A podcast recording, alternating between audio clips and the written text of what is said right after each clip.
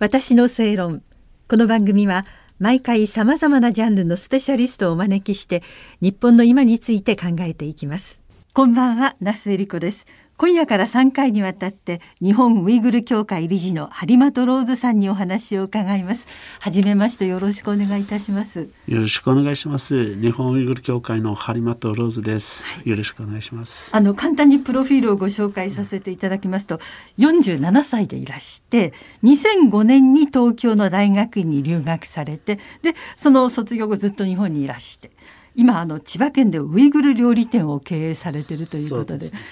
ウイグル料理のお話もいろいろ伺いたいんですけれども、今新疆ウイグル自治区い。ろいろ取り上げられることも多くなってきました。ここがどんな状態なのかということをまずお話を伺おうと思いまして、え今回あのその問題ずっと取材していて詳しい産経新聞社の牛田久美さんにも入っていただいてます。牛田さんよろしくお願いします。よろしくお願いいたします。あの新疆ウイグル自治区というのは今どんな状態でという。ことですね。はい、私はあのもう日本に来て今年16年目なんですけども来てから最初少し状況はいいかもしれないけども2017年から急に悪化したんですね。今ウイグルの状況が。その時から私たちも何回も何回も入れる場所にウイグルが今強制収容所がありますよと何百万の人強制されてるとこういう話始めたんです。始めたら、なかなか取材してくれないとか、みんなあんまり信用しない。何百万人の人どうやって強制収容所に入れれると、こんな話になって、最近特にあの2018年から国連で、まあ、100万程度の人数が強制されてると、この話が話題になって、アメリカ政府でも今300万まで言われてます。今、急に例えば誰が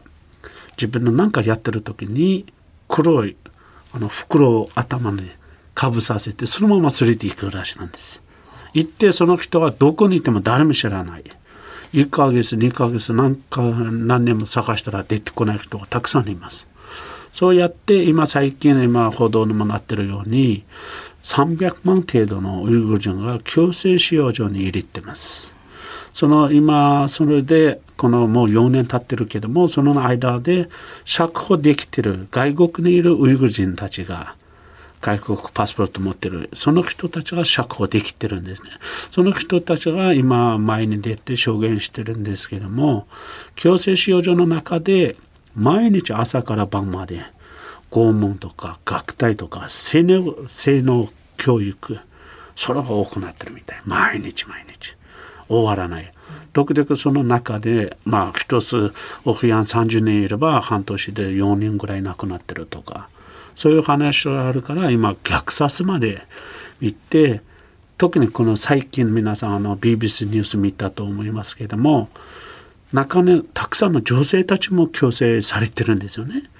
その女性たちが集団的に性暴行とかレイプまで行ってるみたい。それで今強制収容所に中国もずっと言ってるけど私たちあのウイグル人がイスラム教なんですね。イスラム教になってるから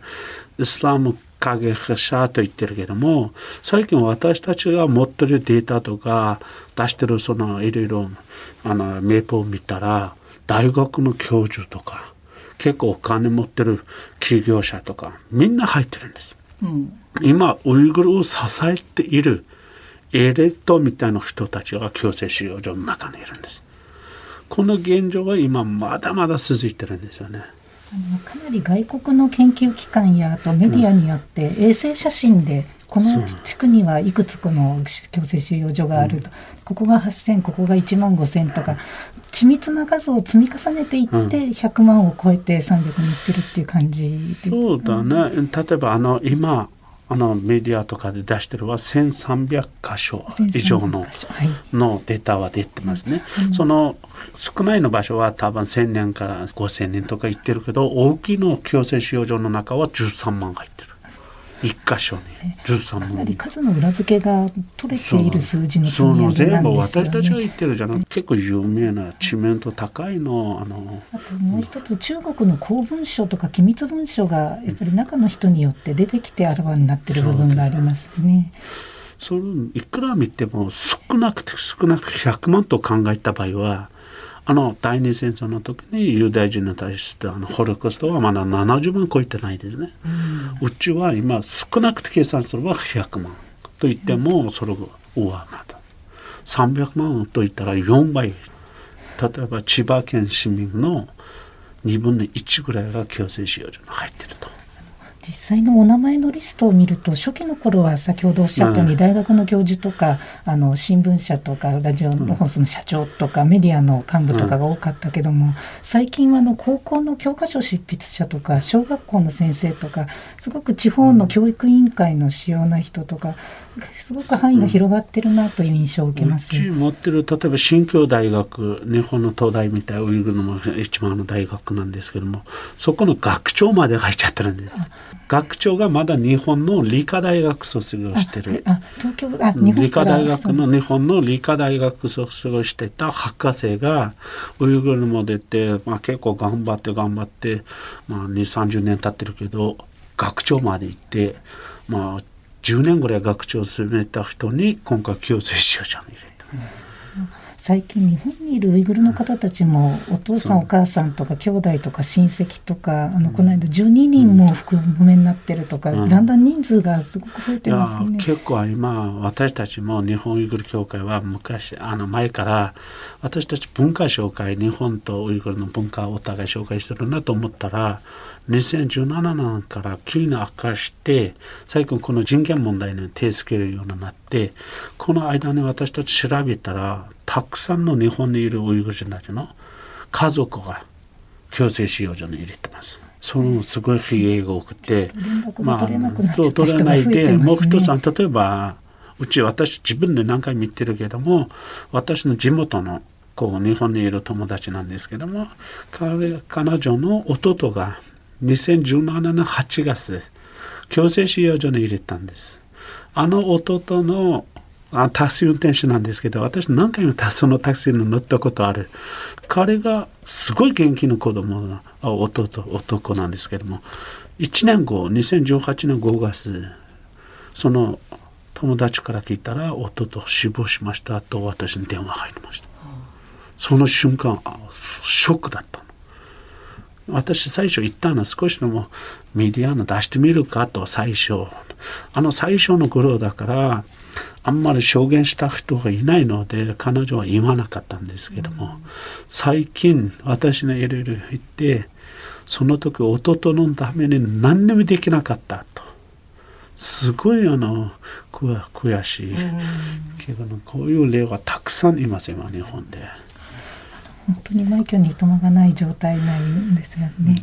あのもうすぐ国会が終了する予定なんですけれども、あのロードさん日本にいて日本の国会、あるいは日本の国民に対して何かお言葉があったらいただけますか？私はあのそれの前に今このウイグルの問題、はい